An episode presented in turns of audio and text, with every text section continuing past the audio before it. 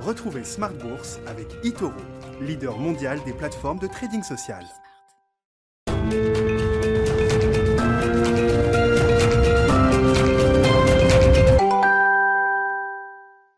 Et c'est reparti pour Smart Bourse, votre double dose quotidienne de marché en direct sur Bismart, chaque jour à la mi-journée, 12h30, 13h et le soir. La grande édition, le grand digest de l'information économique, financière et boursière pendant une heure à partir de 18h30. Au sommaire ce soir, des euh, marchés actions qui euh, suivent de près les mouvements du marché obligataire. Hein. Ce sont à nouveau les taux qui sont les, euh, les mouvements directeurs sur l'ensemble des marchés avec une, une, rechute des taux qui devient spectaculaire. Alors, le mouvement n'est pas nouveau, ça fait quelques semaines, deux mois peut-être qu'on voit les taux longs reculer aux États-Unis et dans le sillage des taux américains, les taux européens également qui rebaissent. Mais depuis quelques heures, quelques jours, le mouvement s'accélère au point qu'on a vu le 10 ans américain tombé euh, brièvement sous 1,30%. Ça nous ramène quand même plusieurs mois en arrière. On était arrivé à un niveau de, taux d'intérêt à 10 ans aux États-Unis autour de 1,75% fin mars et on se retrouve donc désormais euh, plus de 40 points de base en dessous, autour de 1,30 aujourd'hui. Évidemment, ça provoque euh, des changements dans la dynamique de marché. Là aussi, on l'observe depuis quelques semaines maintenant, au fur et à mesure que les taux rebaissent. Les valeurs à duration longue, les valeurs défensives, les valeurs technologiques également pour certaines d'entre elles retrouvent trouve de l'intérêt auprès des investisseurs et ce sont bien ces valeurs-là qui permettent aux indices européens de se maintenir autour de, l'équilibre et même positif ce soir en clôture. Vous aurez le résumé complet dans un instant avec Nicolas Pagnès depuis la salle de marché de Bourse Direct, mais on parle des valeurs du luxe, des valeurs de l'agroalimentaire, des spiritueux ou encore des valeurs technologiques qui ont été les, valeurs euh, importantes aujourd'hui sur cette euh, séance. À propos de taux, on aura un rendez-vous euh, à suivre ce soir avec le compte-rendu de la dernière réunion de politique monétaire de la Réserve fédérale américaine réunion qui se tenait les 15 et 16 juin dernier et qui avait marqué un début d'une évolution dans la communication de la Fed avec des premières projections des membres de la Fed qui signalaient un début de hausse de taux à horizon 2023. On verra à travers le compte-rendu, à travers les minutes de cette réunion ce soir, quelles sont les précisions peut-être que la Fed souhaite apporter à cette communication avant le grand rendez-vous de la fin de l'été, début septembre, le symposium de Jackson Hole organisé par la Fed dans le Wyoming et qui sera un moment important euh, euh, avec euh, la grande réunion des banquiers centraux mondiaux à cette occasion. On parlera de ces sujets avec nos invités de Planète Marché dans un instant et puis le dernier quart d'heure de Smart Bourse chaque soir, le quart d'heure thématique, il sera consacré aux petites capitalisations. Focus sur les small caps. On sera avec Pierre Chang, un des gérants de portefeuille de Tocqueville Finance à partir de 19h15 en plateau.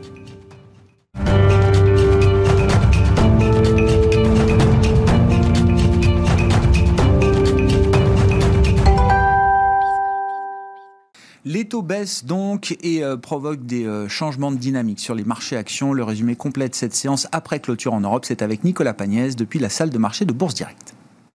Clôture dans le vert ce soir pour le CAC 40. L'indice parisien aura tenté un léger rebond euh, à la suite de son recul hier. Il est euh, à la clôture ce soir euh, en hausse de 0,31% à 6527 points. La prudence reste cependant de mise sur le marché parisien alors que la progression du variant Delta inquiète les investisseurs, mais aussi dans l'attente des minutes de la Fed publiées ce soir à 20h. En attendant, on a pu constater une réelle détente sur les rendements obligataires. Le taux à 10 ans américain est passé de 1,44% hier matin à 1, 1,32% ce soir après avoir touché un plus bas du jour à 1,30%. En France, la tendance est similaire. L'OAT à 10 ans était à 0,13% hier et est tombé à 0,04% ce soir après avoir même touché 0,03%. Du côté du pétrole à présent, euh, les cours du baril de Brent se calment pour le moment à la suite de l'opposition entre Émirats arabes unis et euh, Arabie saoudite au sein de l'OPEP+. Ils sont passés de 75 dollars euh, ce matin, enfin le baril de Brent pardon est passé de 75 dollars ce matin à un peu moins de 73 dollars au moment de la clôture du marché parisien.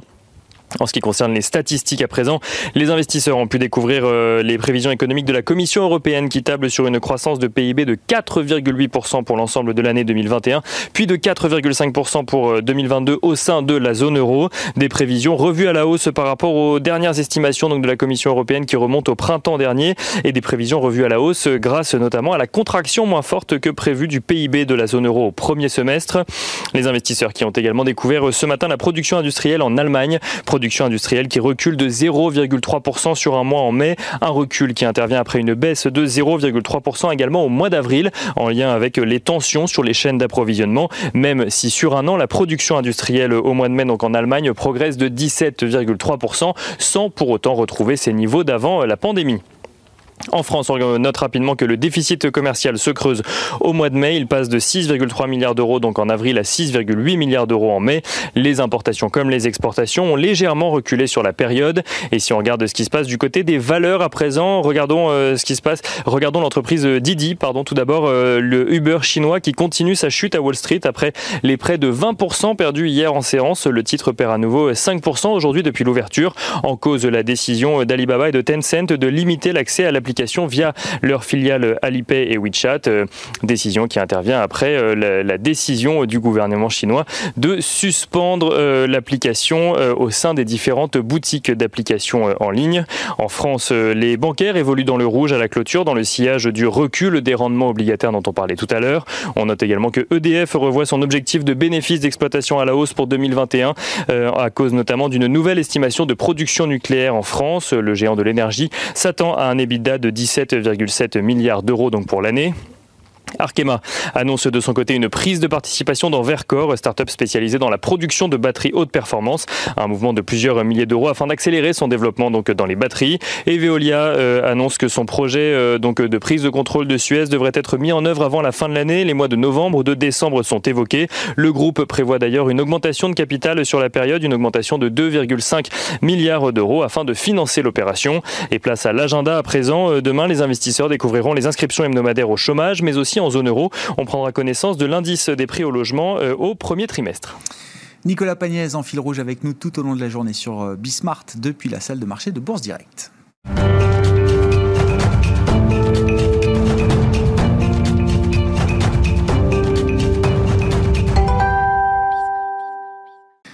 Trois invités avec nous chaque soir pour décrypter les mouvements de la planète marché. Yves Maillot est avec nous ce soir, le président de YAM Capital. Bonsoir Yves. Bonsoir. Bienvenue. Merci d'être là. Merci à Frédéric Rollin de nous accompagner également. Bonsoir Frédéric. Bonsoir. Vous êtes conseiller en stratégie d'investissement chez Pictet Asset Management et Gilles Guibou avec nous également ce soir. Bonsoir Gilles. Merci d'être là. Vous êtes le responsable des actions européennes d'AXA IM. Bah, je, je, lance le concours de la meilleure explication à la baisse des taux. Bah, c'est vrai que ça fait, je le disais en introduction, quelques mois qu'on voit ce, ce, mouvement. On se disait qu'on était allé un peu trop vite, un peu trop haut, un peu trop fort, jusqu'à 1,75, 1,80% sur le 10 ans américain euh, fin mars. Et puis là, on voit une baisse qui s'accélère quand même assez nettement ces derniers jours encore, euh, au point qu'on retombe à 1,30 sur le 10 ans américain, moins de 2% sur le 30 ans américain. Donc on parle quand même de, de taux euh, à très long terme. Je sais pas s'il y a eu une ou des explications toujours facile de justifier a posteriori un mouvement de marché, mais euh, justement, ça n'a pas l'air aussi évident que ça euh, sur ce coup-là. Yves J'aurais tendance à penser. Euh, alors évidemment, il va falloir voir comment tout ça se développe dans les semaines qui viennent, pendant l'été. J'ai tendance à penser que la première, il y a plusieurs explications, mais la première, elle est avant tout technique, de marché. Euh, on avait un consensus, un, un, crowd trade, comme on dit dans les pays anglo-saxons, euh, vraiment des, positions très très très orientées à la, poursuite de la remontée des, rendements, avec euh, beaucoup d'intervenants, d'investisseurs qui donnaient des objectifs de 2% sur les taux long 10 ans US sur les mois qui venaient. Et puis, souvent, le consensus a tort. Pas toujours, hein, il n'y a pas de règle. Mhm. En réalité, c'est la seule règle. Mais enfin, malgré tout, le, pari était très, très largement euh, pris. Et j'ai un peu l'impression que là, on a, on a des phénomènes d'accélération, c'est-à-dire des bouclages de position. Et très souvent, j'ai aussi remarqué que sur les marchés, la période 15 juin, 15 juillet est une, donc la fin du premier semestre, une période où, sur l'ensemble des classes actives d'ailleurs, on a des mouvements de réallocation, d'accélération, d'inversion, quelles que soient les tendances. Donc je pense que c'est d'abord ça, et c'est ça en tout cas qui explique cette cette situation d'accélération de la baisse des, rendements obligataires sur le marché US, c'est plus, un peu plus calme malgré tout en Europe globalement, puisque cette baisse des rendements dure depuis quelques séances aux bah États-Unis. Après, évidemment, on Et a vous envie... dites, attendez, c'est important. Donc, phénomène technique, c'est c'est lourd. C'est déjà peut-être une, une, des premières explications qu'il faut avoir en tête. Surtout quand on voit des mouvements comme ça. Euh, Nicolas le disait, on était à 1,40, 1,45 peut-être sur le 10 ans américain euh, hier matin. On tombe à 1,30 euh, aujourd'hui. 15 points de base de baisse en 24 heures, ça va très vite. Alors que sur le plan fondamental, euh, rien n'a changé entre euh, hier et aujourd'hui. Euh, on est d'accord. On est d'accord, mais la nature humaine a envie, c'est comportemental, de toujours apporter une, explication fondamentale de long terme, à des choses qui ne le sont pas forcément. Et, très souvent qui ne le sont pas. Alors effectivement, on peut remarquer que ce mouvement s'est amorcé au moment même où on a vu une inflexion euh, lors de la réunion, la dernière réunion de, la, Fed, mi-juin, euh, une inflexion d'un certain nombre de membres du, du, board de la Fed, et que c'est à partir de ce moment-là qu'on a vu le marché justement euh, faire machine arrière et, les, taux, les taux américains longs commencer à, à, décroître assez, assez sensiblement. Alors évidemment, on peut apporter ensuite des, des, tentatives d'explication fondamentale, comme euh, le pic de, de, la reprise de croissance qui aurait été touché ces dernières semaines, euh, sans, que, sans que tout ça soit vraiment inquiétant, mais qu'on ait un taux de croissance qui commence à ralentir, y compris aux États-Unis, mmh. sur la deuxième partie de l'année. Prétextant aussi que ça va être la fin des chèques et de l'argent magique distribué aux consommateurs américains euh, à partir de septembre. Un ensemble d'éléments qui tentent à montrer que là, on va commencer à, à avoir une machine, si ce n'est qui refroidit, mais qui voilà, qui, qui, qui tiédit alors qu'elle était très très très chaude en fait ces dernières semaines et qu'on avait vraiment un emballement de la, la, croissance et une perception de sa durabilité. Alors reste après le sujet de fond qui est le sujet de l'inflation, mais pour l'instant je serais plutôt sur ce type d'analyse. je comprends. Euh, voilà, et éventuellement invoquer aussi ce qu'on j'ai entendu beaucoup euh, les inquiétudes nouvelles sur le nouveau variant, sur les, des éventuelles implications là aussi de ralentissement de la croissance. Mais j'avoue que j'accorde beaucoup moins d'importance à ce, ce, ce type d'analyse analyse, en tout cas pour l'instant. Oui, à ce stade, c'est technique first, quoi, d'une certaine manière. Est-ce que vous partagez cette euh, euh, l'idée de cette analyse, euh, Frédéric? Et encore une fois, qu'est-ce qu'on peut mettre derrière la baisse des taux et le message que semble envoyer le, marché obligataire ces derniers jours et puis ces, dernières semaines? Alors, l'accélération même du mouvement est probablement due à des facteurs techniques, hein, mais je crois qu'il y a quand même un mouvement de fond. Et au fond, ce que nous dit le marché, c'est que le choc de l'épidémie Covid est avant tout un choc déflationniste. Hein, c'est un choc récessif, c'est un choc qui va nous pousser à l'endettement et qui à terme euh, mène, alors pas nécessairement à la déflation, mais en tout cas à une moindre inflation. Vous allez me dire, mais oui, mais pourquoi cette inflation aussi forte? Eh bien, on le répète, pour des facteurs temporaires. Il y a eu d'abord eh bien, des goulots d'étranglement. Ces goulots d'étranglement sont en train progressivement de se, euh, de se réélargir. Euh, il y a eu des matières premières qui ont fortement monté, notamment sous l'impulsion de la Chine. On voit que bah, les arbres ne montent pas au ciel et d'ailleurs les prix du bois aujourd'hui sont en train de chuter euh, mmh. lourdement. Donc ces facteurs, je dirais, de type goulot d'étranglement et politique monétaire chinoise sont derrière nous.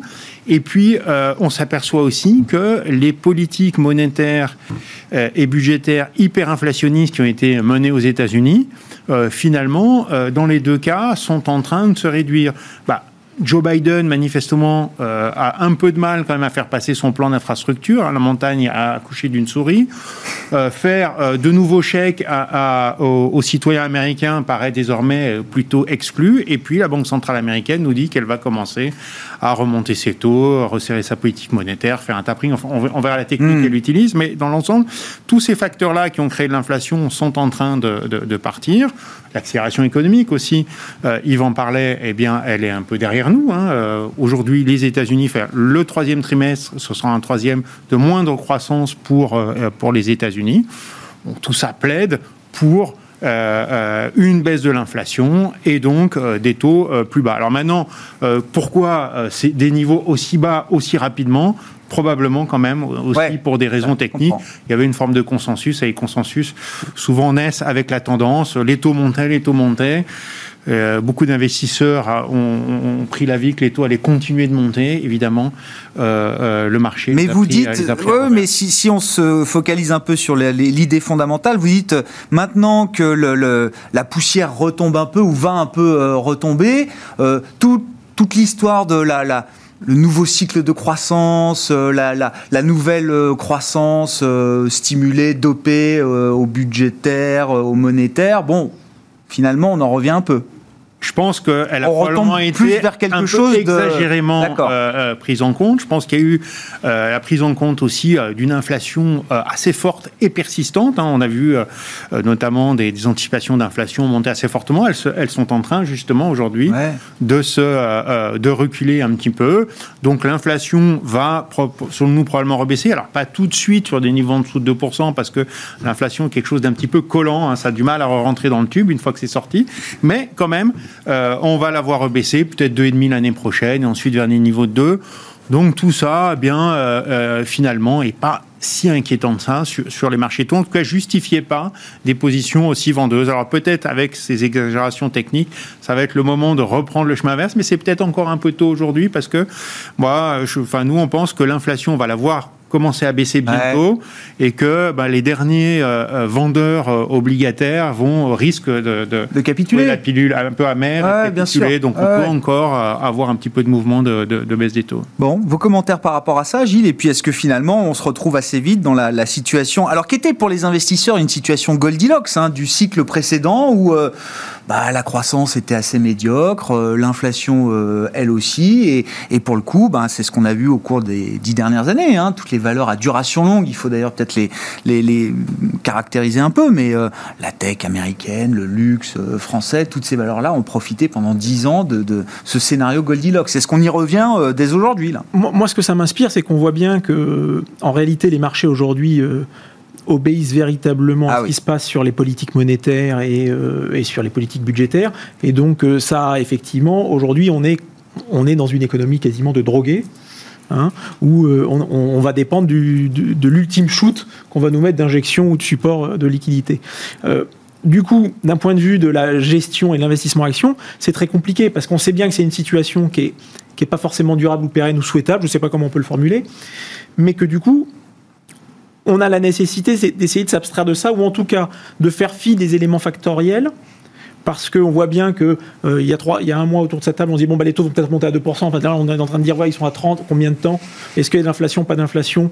On a des raisons de penser que l'inflation pourrait arriver et, être assez forte avec la transition énergétique. Hein. C'est un facteur d'inflation fort. Donc, est-ce qu'on est sûr que l'inflation va vraiment disparaître? La réponse c'est moi, aujourd'hui, en tant que génération, j'en sais rien et j'en suis pas sûr. Mais là, vous vous placez sur des horizons de temps qui sont pas ceux des six prochains mois uniquement, euh, mais Gilles. Hein. mais, oui, mais quel horizon de temps de mon investissement en réalité? Je veux dire, aujourd'hui, quand je gère l'investissement, l'argent de mes clients, je suis pas là pour les six prochains mois. Mmh. À six mois, il faut que je m'assure que je fasse pas d'erreur de pilotage, mais qu'en réalité, l'investissement, c'est un investissement action qui se fait à 3-5 ans.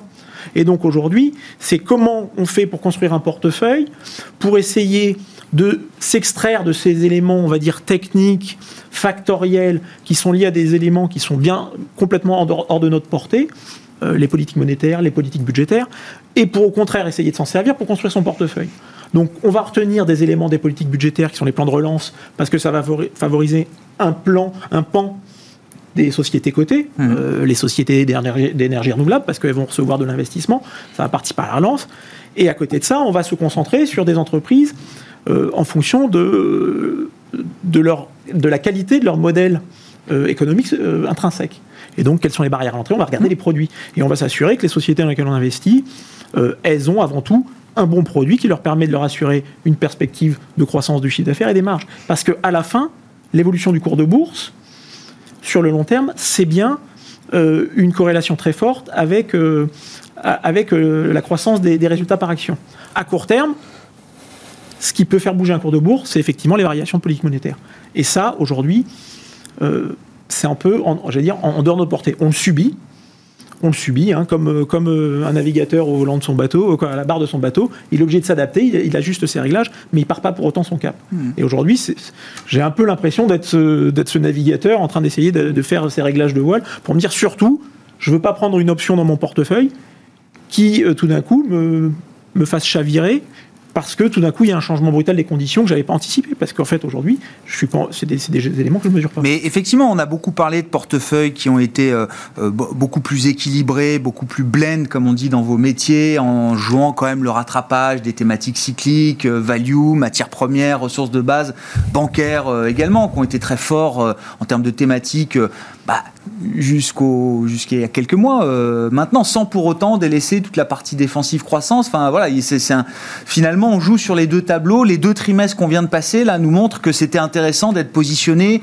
et sur l'un et sur l'autre bah, si je regarde si, je regarde un petit peu le comportement de nos portefeuilles euh, on va dire qu'on appelle corps qui sont véritablement ceux qui sont construits pour investir dans la durée sans se faire mal à la tête, mmh. sans prendre de, de, de, de, position trop, trop marquée pour justement euh, faire cette traversée tranquille. Euh, Se laisser porter, quoi, euh, sur, le temps, sur le temps long. On, a fait attention d'avoir dans nos portefeuilles quelques financières, alors bien, bien choisies, c'est-à-dire celles qui n'avaient pas de problème en capital, celles qui avaient une capacité à générer du capital pour éventuellement, le moment donné, pouvoir repayer des dividendes. On s'était assuré d'avoir quelques sociétés cycliques, euh, sociétés chimiques, mais qui avaient des produits euh, spécifiques avec des fortes marges et qui auraient, euh, produits qui auraient retrouvé de, de l'attraction et de l'attractivité au moment où l'économie repartait parce qu'on en a besoin pour aller faire euh, des éoliennes, des batteries, que sais-je encore, euh, des sociétés. Et pour autant, on n'avait pas délaissé nos sociétés euh, de croissance, en tout cas pour celles qu'on préférait, parce qu'on pensait, qu'on pense et on croit toujours qu'elles sont néanmoins, c'est toujours ces sociétés-là qui sont au cœur de, des transitions qu'on est en train de vivre. Donc on a, on a cet équilibre dans le portefeuille et, on s'attache à, justement avoir cet équilibre pour les portefeuilles corps. Après, on peut avoir des portefeuilles qui peuvent être prendre des stratégies plus marquées. Mais à ce moment-là, on a un objectif de gestion différent. Mais pour une stratégie, on va dire, pour monsieur tout le monde, c'est on veut dire patrimonial, enfin euh, on parle d'action. Hein, on, veut euh, surtout pouvoir se dire, voilà, on investit à 3-5 ans et on fait fi, et on fait fi des, des, mouvements de court terme. Hmm. Bon, quel cap vous fixez euh, chez Pictet Asset Management, euh, Frédéric? Alors, je, vous laisse définir les, horizons de temps, évidemment, c'est toujours important et il faut toujours partir de l'horizon de temps qu'on se fixe et des, objectifs euh, en matière de, performance, de, gestion.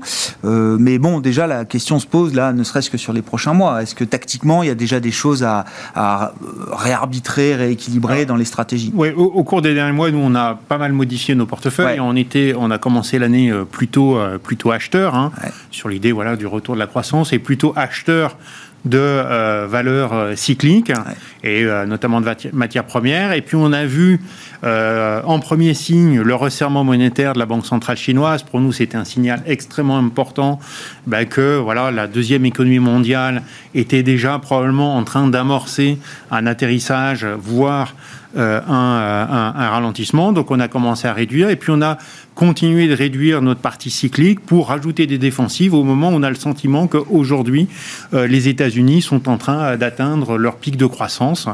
Et donc, voilà, on a réduit toute la partie cyclique, euh, matières premières, consommation discrétionnaire, pour mmh. revenir sur euh, ce qui, finalement, ce dont on ne parle plus, quasiment, qui ennuie tout le monde. Les valeurs boring. Voilà, les valeurs boring, les services aux collectivités locales, la santé aussi, mmh. dont on n'a quasiment pas parlé depuis, euh, depuis 12 mois, mais qui tout paraissent, euh, par exemple, quand je prends la santé, aujourd'hui quand même assez intéressante, puisque voilà, les valorisations ben, sont, sont aujourd'hui euh, quand même plutôt, plutôt intéressantes. Hein. C'est un marché qui n'a pas très très bien. quand vous dites santé, c'est pour préciser, c'est pas, c'est pas les, les biotech, Moderna et compagnie, c'est plus des grands labos. ça peut être des, ça, Voilà, ça, peut, être, des grands labos, ou ça peut être aujourd'hui, par exemple, des sociétés. Vous avez une société aux États-Unis qui s'appelle Tabula Rasa, qui est une société qui est assez intéressante puisqu'elle prend des données euh, cliniques euh, de, traitement dans, un grand nombre mmh. de centres, euh, qui, les, qui les synthétise et qui est capable du coup de voir les effets combinés de certains, de certains médicaments. Vous savez que, enfin, en tout cas, je l'ai appris récemment, alors je ne sais pas si vous le savez, mais que chaque dollar dépensé aux États-Unis pour se soigner dans un médicament entraîne un dollar de dépense pour se soigner contre les effets négatifs de ce médicament. Voilà. Ah bah et donc, pas cette, euh, si vous avez en tête, non bien sûr. Et je crois qu'en moyenne, les, les, les, gens aux États-Unis, à partir de 60 ans, prennent voilà 5-6 médicaments. Donc vous voyez que Bien sûr. Évidemment, si on arrive à voir les effets secondaires et les effets combinés, on peut euh, très nettement réduire. Voilà. Euh, les, ça, on est capable de virtualiser effectivement cette entreprise est capable de l'analyse de, données. ils trouvent alors euh, après de façon extrêmement sophistiquée, beaucoup plus que ce que je dis ici, mais voilà. Donc ça, ça peut être voilà, ça peut être une valeur intéressante et puis ça peut être oui les, les, les pharmaceutiques classiques. En tout cas, ce sont des valeurs qui sont quand même portées par le vieillissement de la population, par l'accès des classes moyennes euh, émergente à la santé et aussi une alimentation euh, très riche. Hein. Mm. Je crois que la moitié des cas de diabète dans le monde sont, euh, se, trouvent, se trouvent en Inde et qui, voilà, aujourd'hui ont été plutôt délaissés et qui résistent bien à un ralentissement de cycle économique. Donc ça peut être, voilà, ces, ces, valeurs, ces valeurs-là. Et puis on a pris nos bénéfices dans l'ensemble sur les marchés actions. Quand on regarde la tendance du marché américain, on est à peu près 15%. Pour nous, il y a une forme de 15% de survalorisation. Aujourd'hui, les, multiples, c'est très difficile à, mmh. analyser parce qu'il y a telle volatilité dans les, dans, les, dans les profits. Donc, on regarde la tendance du marché, on la compare à la croissance économique et on regarde où on se trouve. Aujourd'hui, on est plutôt 15% survalorisé, mais les grandes baisses de marché sont arrivées en 2000, 2007 ou 98, euh, au moment où il y avait une survalorisation de l'ordre de 30%. je ne dis pas que ça va se répéter, je ne dis pas qu'on va aller à 30%, mais c'est pas suffisant aujourd'hui pour nous pour qu'on se mette déclencher un signal de vente. Quoi. Oui, vraiment euh, euh, parce que voilà, 15% de survalorisation, ça arrive, et puis bon, après tout, il peut y avoir aussi des gains de productivité, finalement une économie qui surprend favorablement. Et, le risque à la hausse existe existe toujours d'une certaine manière. Existe toujours. Donc, du coup, on pense, voilà, on, a réduit un petit peu. Euh, on, espère à un moment donné qu'une consolidation nous permettra de revenir plus agressivement sur le marché. Mais vous n'êtes pas dans l'idée que si nos économies développées, euh, notamment euh, États-Unis, Europe, dans, dans, la séquence qu'on connaît, entrent dans des phases plus normales, le, risque d'un gros accident de marché, c'est pas quelque chose qui est en train d'augmenter fortement aujourd'hui. C'est pas dans l'ensemble, c'est dans le marché. C'est-à-dire qu'on on a des multiples de valorisation qui sont élevés, mais on a des attentes de croissance de profit qui sont euh, aussi euh, très très fortes. Hein. donc tout ça va se corriger pour revenir sur des niveaux de valorisation de PE qui vont être historiquement élevés, mais malgré tout avec des banques centrales qui vont maintenir des taux extrêmement bas. Donc on va se mmh. retrouver avec des multiples un petit peu plus bas, mais des taux toujours euh, quand même peu, peu, peu attrayants. Et donc, je dirais, de ce point de vue-là, le marché est probablement pour nous un peu cher mais pas non plus euh, formidablement euh, cher. Ce qui est peut-être plus inquiétant, et on l'a vu sur les taux, c'est qu'il y a quand même un consensus aujourd'hui très très fort. Rarement quand même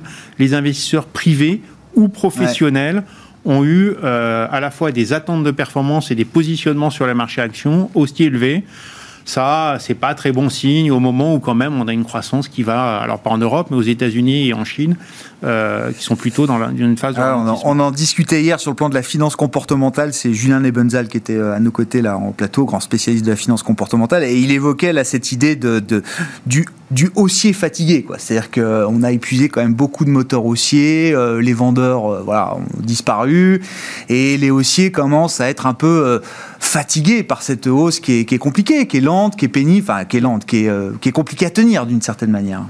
Yves Oui et non, enfin à mon sens, parce qu'on cherche toujours, encore une fois, à trouver du, narratif pour l'investissement, c'est-à-dire pourquoi je vais acheter, pourquoi je vais bénéficier de la hausse.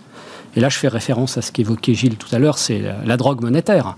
Je rappelle quand même, Gilles, c'est difficile à gérer, mais en même temps, si on est repassé de 4000 points, même en dessous, en avril 2020, à 6500 points sur le CAC 40, c'est d'abord essentiellement euh, grâce à cette drogue monétaire euh, et cette reflation généralisée qu'on a sur l'ensemble des actifs, bourse, immobilier, j'irais même jusqu'à dire immobilier d'abord. Hein. Mm.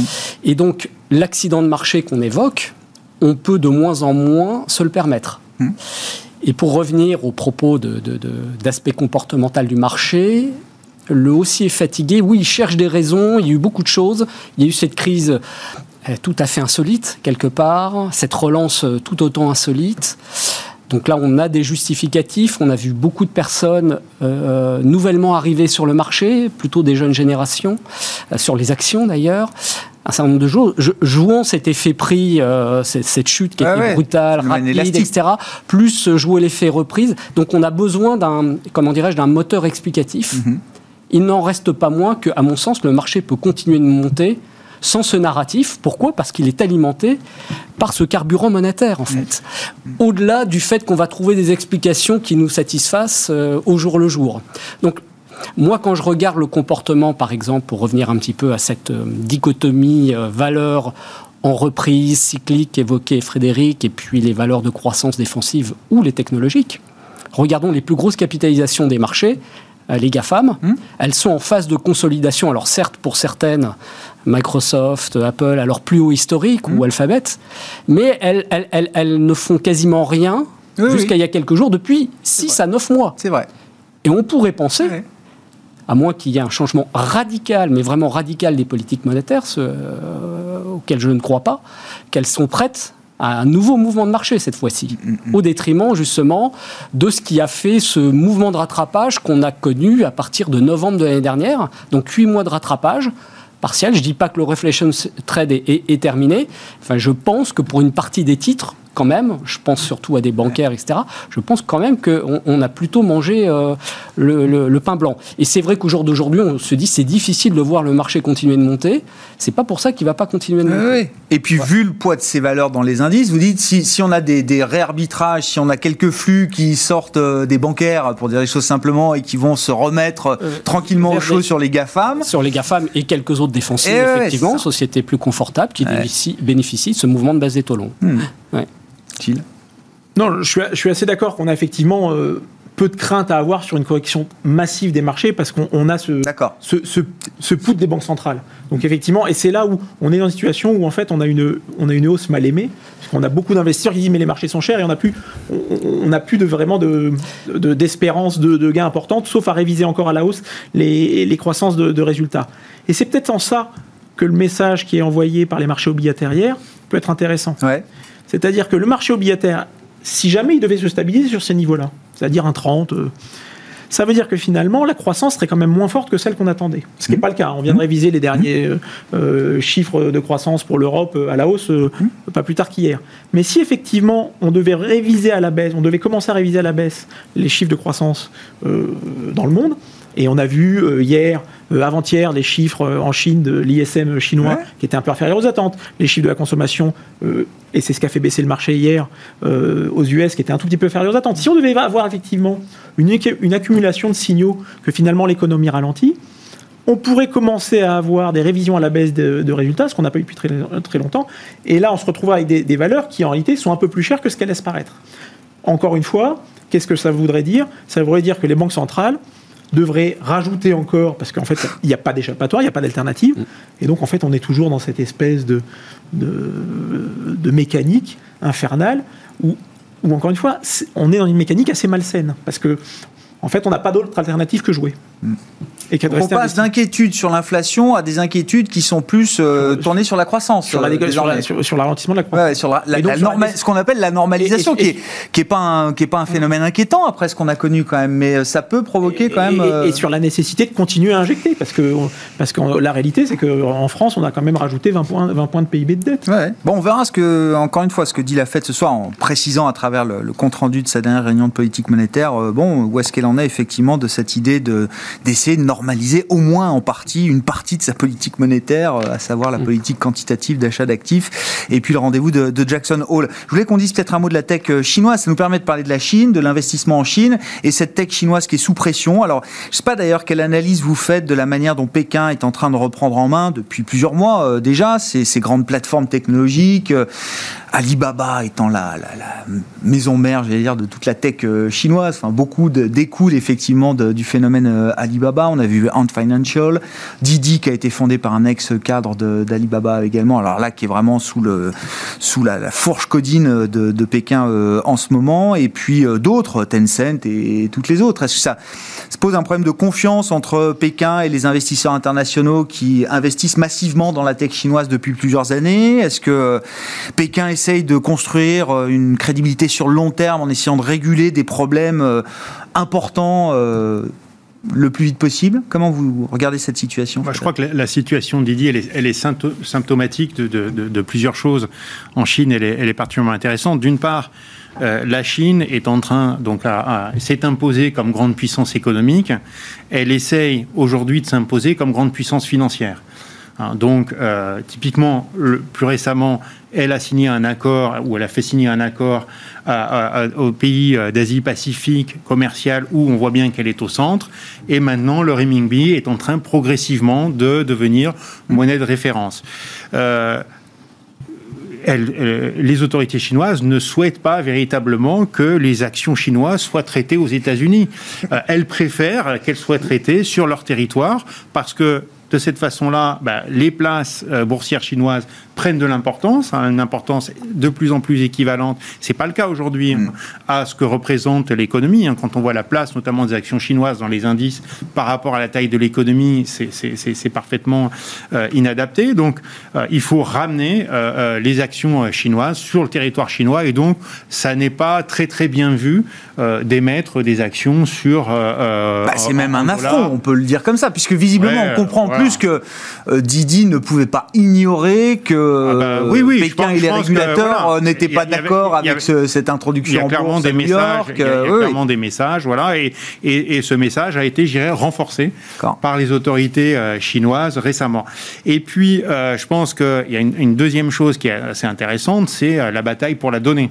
Euh, C'est-à-dire que toutes ces sociétés euh, dont vous venez de parler sont des sociétés qui fonctionnent euh, essentiellement à la donnée. Et là-dessus, je pense que pour Pékin, il y a probablement deux, deux défis assez importants. Le défi, je dirais, en termes euh, d'autorité, de souveraineté et de politique, c'est-à-dire que plus on maîtrise les données de ses citoyens et pourquoi pas d'ailleurs euh, d'autres citoyens, parce que Didi est une, est une société internationale, eh bien plus on est Très capable asiatique quand même. hein. très asiatique. Oui, non oui, oui, cas, international, international, euh, voilà, très asiatique. Euh, on est capable, eh bien, après tout, eh bien, de, de mieux surveiller sa population ou tout simplement de mieux ajuster, parce qu'on a des données, par exemple, sur les crédits, sur la consommation, sur les, les trajets, de mieux ajuster sa politique économique et sa politique monétaire. Et puis, évidemment, voilà, le développement de l'intelligence artificielle, tout ça, il faut de la donnée. hein. Le carburant, c'est la donnée, c'est le pétrole de l'intelligence artificielle. Et donc, si on ramène ça le plus près euh, de soi, eh bien, euh, euh, on, on va se sentir euh, plus fort. Et, Donc, et ça, ça donne envie à l'investisseur de continuer d'investir dans la tech chinoise, dans ces thématiques bah, chinoises. peut-être sur des bourses chinoises, pourquoi pas, mais, ouais. mais, mais, non, je, je- Mais oui, je- enfin, ap- après, nous, moi, j'investis pas directement. hein, je, suis plus Non. question d'actifs, mais oui. j'ai posé la question justement à nos gérants d'actions chinoises, qu'ils en pensaient, et pour eux, c'est clairement la tech chinoise, un marché de très forte croissance, très intéressant, plutôt pas mal valorisé et encore moins bien. euh, depuis, euh, depuis quelques temps. Donc, eux vont avoir tendance. Bah oui, parce que cas, vu la, à- la brutalité de la. D'accord, ok. Ah oui, pour parce pour que- eux, pour vos spécialistes maison sur la tech chinoise, ça crée des opportunités là. Ah bah, pour nous, si vous voulez, on a, on a deux préférences sur, sur, le, sur le moyen terme. Alors, tactiquement, on peut discuter est-ce que c'est la bonne semaine ou le bon mois, mais deux préférences sur le moyen terme, c'est l'Asie et c'est la tech. Euh, voilà, donc la tech asiatique euh, Ouais. est un, et je dirais, est une, un- une bonne euh, probablement Un point de convergence un point de intéressant convergence intéressant, surtout Non, sur des valorisations aujourd'hui qui paraissent pas euh, excessives. Non, mais on peut se demander s'il n'y a pas une prime de risque un peu structurelle au regard de la manière dont le régulateur chinois Ouais, peut. bah, tant mieux, tant mieux. doigts, Une euh, prime de risque structurelle, ça crée du rendement. hein. Une manière positive de, de, de regarder la situation sur les Non, marchés. c'est un sujet fascinant. Alors, ce qui est pas très drôle, c'est que je vais être euh, totalement d'accord avec ce qu'a dit Frédéric.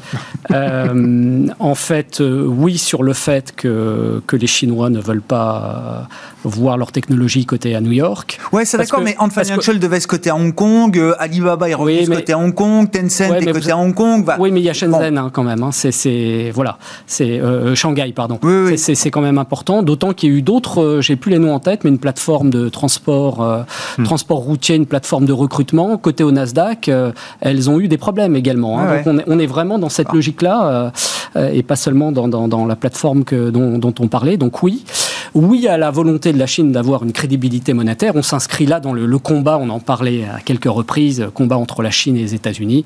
Euh, oui, euh, d'ailleurs, c'est la raison pour laquelle euh, le yuan numérique Mm. euh, est quelque chose de fondamental pour, pour les Chinois. Donc la finance chinoise doit aussi rattraper son retard. Est-ce que, et, et le renminbi de devenir une devise de référence à travers tout un ensemble de stratagèmes. On l'avait vu il y a quelques années, il y a le problème du commerce. Bon, mais ça, c'est un peu passé, c'est presque un petit peu ringard. On a la technologie. On voit les Chinois dans l'espace, les Chinois sur Mars, etc. etc. Donc tout ça s'inscrit dans ce combat euh, très très important. Et euh, alors après, est-ce que c'est une, euh, une opportunité pour les investisseurs? C'est vrai que tout ça est un petit peu à la fois blanc et noir. C'est-à-dire que C'est pour l'investisseur international le- qui a investi dans l'IPO de Didi, ils ont levé Ouais. quand même 4-5 milliards euh, euh, et Ouais. tout le monde a salué cette opération très importante. Bon, trois jours après, on se retrouve avec un titre à moins Je, 25. je pense que c'est aussi effectivement une opportunité. En même temps, on peut se poser des questions, parce que la, la Chine étant un régime autoritaire, on l'a bien compris, euh, le digital, au-delà euh, de la donnée, le digital est un vrai problème pour l'ensemble des gouvernements. On le voit avec Oui. les GAFA, on en parle souvent Oui, oui. avec euh, les, les, les actifs numériques et les transferts instantanés d'argent qu'on peut réaliser. On en avait beaucoup parlé lors d'une dernière émission. Et ça, c'est un vrai problème de maîtrise, de maîtrise des flux d'argent, de maîtrise des flux d'informations. Et, et je crois que là, il me semble, moi, hein, au-delà de l'intérêt qu'on peut avoir à investir en technologie chinoise aujourd'hui, qu'il y a quelque chose un peu schizophrénique dans l'esprit des gouvernants et en particulier des Chinois, puisque là, la maîtrise des choses est quand même très compliquée. On a vu euh, au sujet d'Ant Financial les autorités chinoises vouloir limiter un petit peu justement euh, l'excroissance de ce groupe financier, peut-être aussi pour des bonnes raisons. Hein. Oui, de stabilité financière. Hein. C'était ce qu'on mettait en avant aussi à l'époque. Hein. Là, de maîtrise de la donnée, euh, c'est vrai que c'est un peu plus inquiétant malgré tout. Hmm. Voilà, alors ce sont sûrement des moments d'opportunité. En même temps, à plus long terme, euh, tout ça est assez, laisse pas mal de points d'interrogation, je pense. Gilles, je sais que vous êtes passionné par ces questions de régulation et de. Bah, moi, c'est un sujet effectivement qui fait écho à, des sujets dont, on a déjà parlé. ça fait un moment où je pense qu'effectivement, on voit bien que ces, deux, ces sociétés-là ont acquis une puissance euh, aujourd'hui qui devient problématique pour un certain nombre d'États, y compris les États-Unis, et qu'il y a une volonté grandissante de, réguler ces entreprises. Euh, les États-Unis ont commencé à s'y atteler. La Chine l'a fait, comme généralement, effectivement, quand elle se met un sujet sur la table, elle va beaucoup plus mmh. vite et c'est organisé. Euh, donc je pense qu'effectivement, c'est un sujet qui est euh, sur le tapis euh, en Chine très clairement.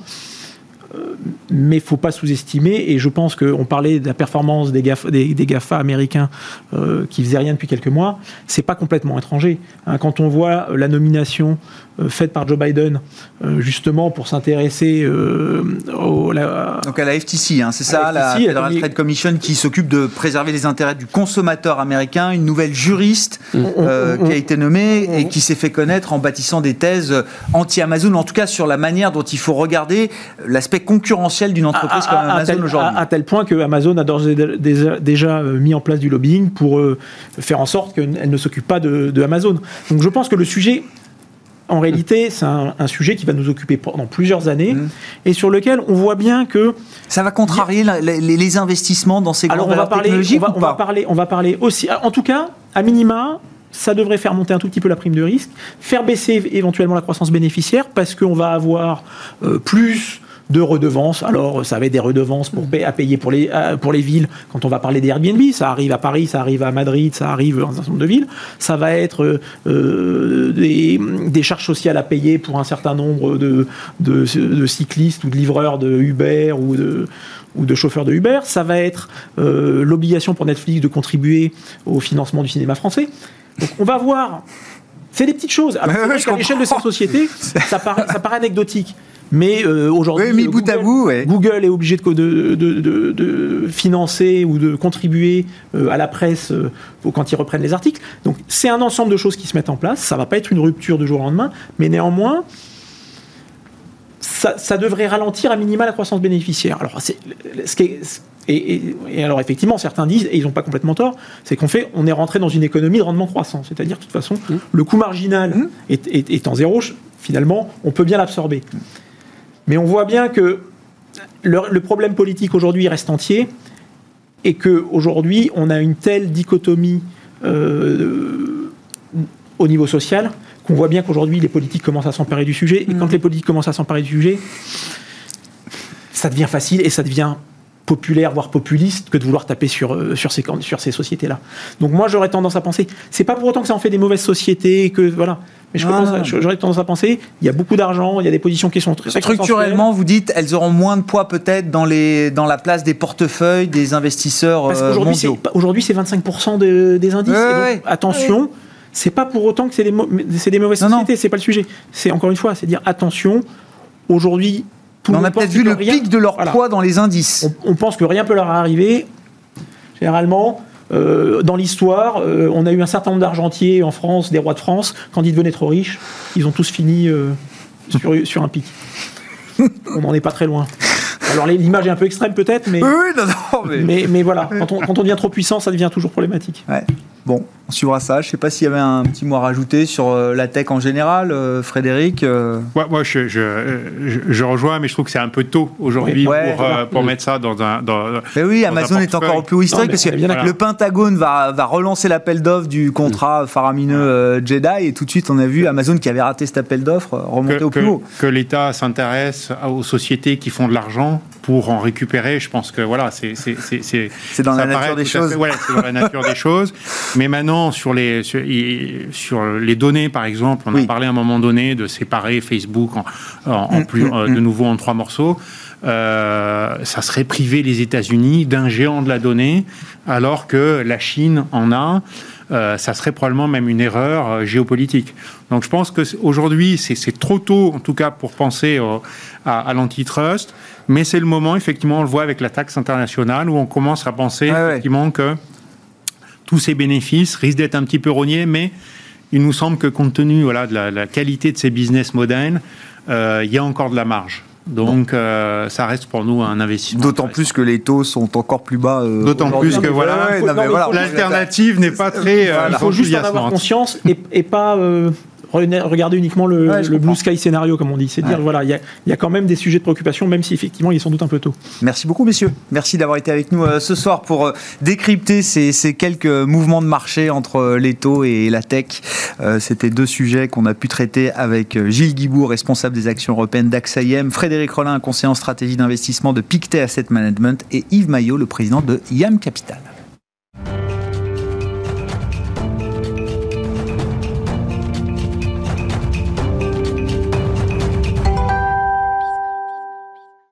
Le dernier quart d'heure de Smart Bourse chaque soir, c'est le quart d'heure thématique. Le thème ce soir, bon, c'est un grand classique pour, euh, pour ce quart d'heure de marché à thème. On parle des small caps, des petites capitalisations boursières, hein, le segment des petites capis euh, sur le marché euh, parisien, européen notamment, avec un spécialiste qui est régulièrement avec nous pour ce rendez-vous. Pierre Chang, bonsoir Pierre. Bonsoir Grégoire. Bienvenue, merci beaucoup d'être avec nous. Vous êtes gérant de portefeuille chez Tocqueville Finance. Comment vont les small caps à l'issue de ce premier semestre? Je regardais d'ailleurs les, les performances des indices small cap ou mid and small par rapport au, CAC 40.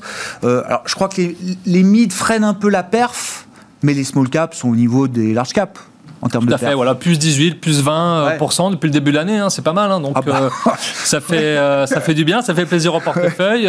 et en plus, je veux dire, après c'est vrai que là on prend la période vraiment depuis le début de l'année, mais c'est un peu arbitraire, vraiment. Donc si on raisonne plus en phase de marché, la phase qu'on vit actuellement, elle a vraiment commencé le 9 novembre avec les premiers résultats cliniques des vaccins Pfizer qui étaient positifs. Et là, depuis ce moment-là, le CAC Small prend 40 contre plus 25 pour le CAC 40. Donc ah, ouais. sur ce cycle ah de hausse, les small font mieux. Mais voilà, là, ouais. C'est quoi Elles ont mieux réagi euh, au, thème reflationniste, c'est ça? Ouais, c'est ça. historiquement, les, petites valeurs, elles, amplifient un petit peu les, cycles de marché. Donc quand ça va très bien, ça, ça va un peu plus fort, ça, ça monte plus fort. Ah, euh, à l'inverse, quand ça baisse, ça baisse un peu plus fort. Et en plus, je dirais depuis euh, ce 9 novembre, il y a vraiment eu la collecte qui est vraiment revenue, notamment sur les fonds PA PME. Donc là, il y a eu 500 millions qui sont arrivés depuis le début de l'année dans les fonds spécialisés sur, euh, voilà, sur une enveloppe de 4 milliards environ. Donc ça fait. Et en général, quand ce segment de la côte, quand les fonds spécialisés collectent, il y a un effet un peu auto-entretenu. Enfin, auto, euh, entretenu, oui, bien sûr. Alors là, bon, on est dans une séquence, et, ça concerne évidemment avant tout les petites et moyennes capitalisations euh, boursières, dans une séquence d'introduction en bourse ça fait euh, plus de dix ans que j'observe et que je commente humblement les, euh, les marchés. Je, crois qu'il n'y a pas une année que j'ai connue aussi intense en matière d'introduction en bourse. Et, on est juste sur six mois de 2021. Euh, les équipes de Ports en Parle qui sont venues il n'y a pas très longtemps disent on va peut-être avoir une année à 30, 40 introductions en bourse toute chose égale par ailleurs, si euh, la fenêtre de tir reste ouverte, sur euh, les marchés d'Euronext juste à Paris. Hein. ouais, là, c'est quand même assez, assez puissant. Moi, c'est pareil, ça faisait. Ouais, c'est ça. jamais vu ça, en fait. Je Port il me disait, le, directeur du, listing chez Port il dit il faut remonter peut-être à l'an 2000. pour lui, son année de référence, c'est ça. Tout à fait. C'est bon. Alors après, il y a des effets un peu, je veux dire, conjoncturels du fait de, du Covid. C'est un peu décalé le calendrier, donc tout, tout arrive en même temps. Mais euh, moi, mon point de vue, c'est que on est en train de vivre. Non, bon, pour, pour, pour être carré sur les chiffres, hein, depuis le début de l'année, on a environ euh, une, bonne vingtaine d'introductions, donc 21. Il y en a deux qui sont en cours. Euh, et il y en a deux qui n'ont pas fonctionné. Euh, Équateur et, PHE Oscaro, hein, c'est ça qui, qui ont interrompu le projet. Pour, différentes raisons, mais voilà. Et donc l'an dernier, par exemple, sur toute l'année, on n'en avait vu que 7. Vous voyez, donc là, on est vraiment sur un semestre, on a déjà explosé le compteur de l'an dernier, et donc on se dirige effectivement peut-être vers 30, ah voire plus cette année. Alors, Bon, moi, il y a, l'effet conjoncturel, mais si on regarde au niveau plutôt tendance de long terme, vraiment, nous, notre, l'un des arguments qu'on avance souvent pour investir dans les valeurs moyennes, c'est le suivant, c'est de dire on est dans un environnement de, disruption. La technologie, la digitalisation de l'économie fait que c'est un environnement, une économie de disruption. Voilà.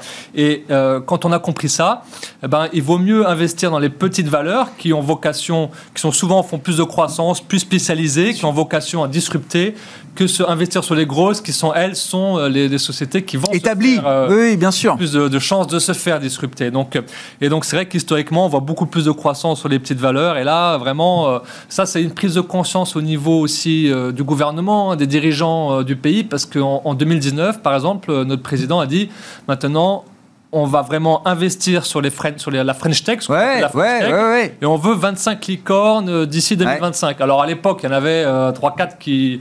Alors une licorne, c'est quoi? C'est une valeur euh, qui n'est pas cotée et qui vaut plus d'un milliard en, valorisation. Alors, et aujourd'hui, on en a déjà 18. Donc là, récemment... et ça, c'est bon parce que c'est intéressant, parce que les licornes, comme vous dites, si on prend la définition stricte, c'est dans le non-côté. Exactement. Mais ça, ça, ça, a des impacts sur les valorisations boursières du, euh, du, secteur. On peut imaginer que pour ces licornes, le coup d'après, ce sera d'être coté sur le marché boursier. Pour ceux qui sont dans l'investissement boursier, qu'est-ce que ça veut dire? Ouais, Voilà, donc qu'est-ce que ça veut dire? Ça veut dire que la cote française de valeur moyenne va être alimentée au cours des prochaines années par de plus en plus de dossiers disruptifs. D'ailleurs, là, tout à l'heure, on parlait des performances. Depuis le début de l'année, il y a eu deux gros cartons à la Bourse de Paris. C'est Metex, Metabolic Explorer et Donc c'est plus 90%, plus 80%, et ce sont des, spécialistes de la biochimie, donc qui viennent disrupter les chimistes historiques. Euh, voilà, donc là on est, on est dans le thème complètement, et donc là, parmi les IPO qu'on a eu, on a notamment eu Believe, qui est un label français pour, le, pour les, chanteurs pas très connus. Ça a été assez euh, médiocre Enfin, ils ont levé, ils ont levé euh, l'argent qu'ils voulaient lever. Ils avaient révisé un peu les ambitions à la baisse, mais euh, ils ont levé quand même 300 millions. Donc oui, oui, oui. Ah bah non, bien sûr, bien sûr. Euh, bon après, c'est vrai que l'accueil à la bourse de Paris a été mitigé pour pour plein de raisons, mais on peut on peut détailler. Si, on n'aura pas le temps, mais est-ce que c'est est-ce que c'est gênant? Parce que c'est un peu le sujet de cette multiplication d'introduction en bourse. Euh, je veux pas être trop ah généraliste, mais souvent on voit les cours de bourse derrière qui sont qui sont un peu plutôt orientés vers le sud d'une certaine manière. Parce que exactement parce que cette année en fait, en début janvier-février, on avait des IPO qui se faisaient sur n'importe quelle valorisation. Tout le monde achetait, enfin les, gens achetaient les yeux fermés. Et puis ensuite, quand la rotation sectorielle dont on parle régulièrement aussi sur ce plateau, qui a commencé vraiment en, faveur des valeurs cycliques, ben là, on a vu le marché beaucoup plus sélectif sur les multiples. Et c'est ce qui est un peu pénalisé de mon point de vue. Hein, Je comprends, un certain nombre d'introductions en bourse. D'accord. Tout ça va être sur Believe en tout cas. Et c'est plutôt sain alors en fait. on croit beaucoup au dossier. On pense que ça va euh, remonter une fois que les choses se seront un peu. Il y a aussi Aramis aussi, hein, qui est un vendeur de. Euh, pièces détachées automobiles en ligne. En ligne. Donc euh, là, ça, bon, ça a aussi baissé un petit peu, mais on est, voilà, on est un peu une indigestion aujourd'hui sur les IPO avec la grosse phase qu'on a eue. Mais ce que je voulais dire, c'est que c'est un, un, un, enjeu national pour moi, ces licornes qui vont s'introduire. C'est politique. C'est, ben, oui, oui, les politiques s'embarquent du sujet parce que euh, c'est stratégique. voilà, c'est ça, c'est stratégique. C'est... Voilà, on est un pays qui se désindustrialise maintenant depuis de nombreuses années et l'une des solutions vient peut-être de ces fameuses French Tech qui vont euh, grossir. Et là, ce qu'on voit, pourquoi on en voit de plus en plus, c'est parce que ces sociétés ont mûri, vous voyez, donc elles ont grossi et maintenant elles font des levées. Euh, mais vous dites, non, non, mais c'est, passionnant parce qu'on est peut-être à l'aube, et là on parle sur des horizons de temps de plusieurs années, on est peut-être à l'aube d'une vraie, d'un vrai renouvellement de la cote parisienne. C'est-à-dire que, bon, toutes les sociétés cotées on espère qu'elles le resteront, mais le, fait d'avoir 15, 20 licornes comme ça, qui seront peut-être demain cotées en bourse, ça va changer la face de la cote, euh, de la cote française. Complètement. Donc ça, là, aujourd'hui, on a 18 licornes, mais il faut compter toutes les autres qui n'ont pas encore fait leur levée, qui sont, qui sont pas au milliard, mais qui sont très prometteuses, et tout ça a vocation, pour la plupart d'entre elles, d'arriver en bourse, et donc ça va alimenter la cote. Mais je dirais le bémol dans cette histoire, c'est que quand on voit des levées, là, à chaque fois, là, on voit des levées de 300 millions, 500 millions, etc., hors, hors bourse, malheureusement, euh, genre de, ce sont des acteurs anglo-saxons qui viennent mettre du. Hmm. C'est KKR, c'est. Euh, voilà, vous voyez ce que je veux dire Il n'y a pas, a pas assez d'investisseurs domestiques, nationaux pour accompagner encore euh, pleinement la bourse permet de contourner en partie ça. Donc la bourse, ça permet d'offrir ça au grand public, aux particuliers français, aux fonds français. Alors quand ça se fait dans le non-côté, bah souvent, ce sont les acteurs américains qui sont les seuls à pouvoir mettre 100 millions, etc. Mais ça aussi, c'est un vaste sujet qu'on peut Bien sûr, parler. Pourquoi est-ce qu'on n'a pas ces fonds-là en France? De mon point de vue, c'est une question de système de retraite. Donc, on a un système de retraite par répartition qui nous empêche d'avoir des fonds de pension qui ont des, gros tickets à mettre. Voilà. Mais ça, c'est un vaste sujet, c'est systémique. Mais on sent qu'il y a, l'idée quand même de démocratiser le private equity aussi euh, en France auprès du grand public. Hein. Ça fait partie. Aujourd'hui, dans le private comme ça, là, quand vous avez des gros deals, il n'y a que la BPI qui est là. Hein. Ah Après, il n'y a plus personne. Enfin, je, je, je, oui, j'entends bien. Non, non, mais je comprends bien. et moi, ce que je voudrais, c'est qu'il y ait plus de France au capital de ces futurs champions. Et la bourse, pour ça, à mon avis, est un, outil plus, plus, plus adapté pour ça. Bon, il nous reste euh, une minute trente pour. Euh, votre idée du moment, c'est M6. Euh, Pierre, je ne sais pas ce qu'on peut dire en une minute trente sur M6, mais j'en discutais hier avec un analyste média de Brian Garnier qui dit le, quand on regarde les cours et les valos de TF1 M6, le marché ne croit pas à la fusion. Est-ce que si c'est votre idée du moment, est-ce que ça veut dire que vous y croyez au moins un peu. Ça, c'est clair, en fait. C'est une, anomalie de marché, de, mon point de ah vue. Euh, et on est dans le thème aussi de la disruption, parce que ce sont des acteurs historiques qui sont en train de se faire disrupter par des acteurs non européens, principalement américains. Et donc aujourd'hui, le, sujet pour la France, c'est d'organiser la riposte, de, sauver ces champions et de leur permettre de faire, de, de, se défendre contre ces disruptions et de se remettre sur les rails dans le sens du vent. Donc c'est un, un mouvement défensif où on va l'idée, c'est de fusionner les deux champions. Voilà. Donc maintenant, aujourd'hui. Et, et, vous dites juste, Gilles, euh, pardon, euh, Pierre, c'est hyper intéressant si c'est politique et si c'est stratégique, vous dites, parce que là, le, problème de TFM6, ça va être euh, le régulateur, comment est-ce qu'en 12, 18 mois, est-ce qu'ils vont être capables de faire passer ce dossier auprès du CSA et des autorités de régulation? S'il y a une volonté politique, vous dites, euh, non, normalement... Euh, logiquement, ils sont indépendants. Ah. Mais par contre, ce qu'on sent, le, vent aujourd'hui sur ces fusions-là, c'est que c'est de, de, changer le périmètre des marchés qu'on considère, parce mm. qu'il y a de la disruption, il y a, y a la mutation, il y a du l'omnicanal, etc. Donc aujourd'hui, on ne peut plus raisonner sur les mêmes périmètres de marché. Voilà. Donc c'est ça l'enjeu. Est-ce qu'on prend le marché publicitaire français ou est-ce qu'on prend le marché de la publicité en ligne, enfin la publicité, dans, quel cas il faut intégrer Internet. Cette fusion, vous dites, c'est un vrai test pour savoir si euh, la France et les autorités de régulation françaises, mais européennes, sont capables de se mettre au diapason de cette nouvelle concurrence Moi, mon point de vue, c'est euh, que le, vent tourne sur ce sujet-là. Euh, on l'a vu sur Fnac Darty, il y a eu d'autres sujets en Europe, etc. Et au capital de ces deux sociétés, il y a quand même Bertelsmann et Martin Bouygues, qui ne sont pas des gens qui sont là, qui connaissent, qui, qui ont des relations, qui savent, et, ils ont bossé le truc pendant 3-4 mois tous ensemble là pour le, le, côté antitrust et ils ont décidé d'y aller. Donc pour moi, ça veut quand même dire que euh, ils ont eu un certain nombre de soutiens qui leur permettent d'espérer que ça. Donc après, il y aura des concessions à faire je dirais plutôt le sujet pour moi, c'est plutôt les concessions, davantage de savoir si le deal va se faire ou pas. Ouais. Bon, le marché n'y croit pas, certains y croient, vous en faites euh, partie. Et hier, encore une fois, l'analyse de Brian Garnier nous disait, moi je mets une probabilité un peu inférieure à 1 sur 2, mais qui n'est pas justement une probabilité nulle que ce deal se, réalise. Vous êtes au moins deux. Merci beaucoup euh, Pierre. Pierre Chang qui était avec nous, gérant de portefeuille chez Togwheel Finance, invité de Smart Bourse ce soir.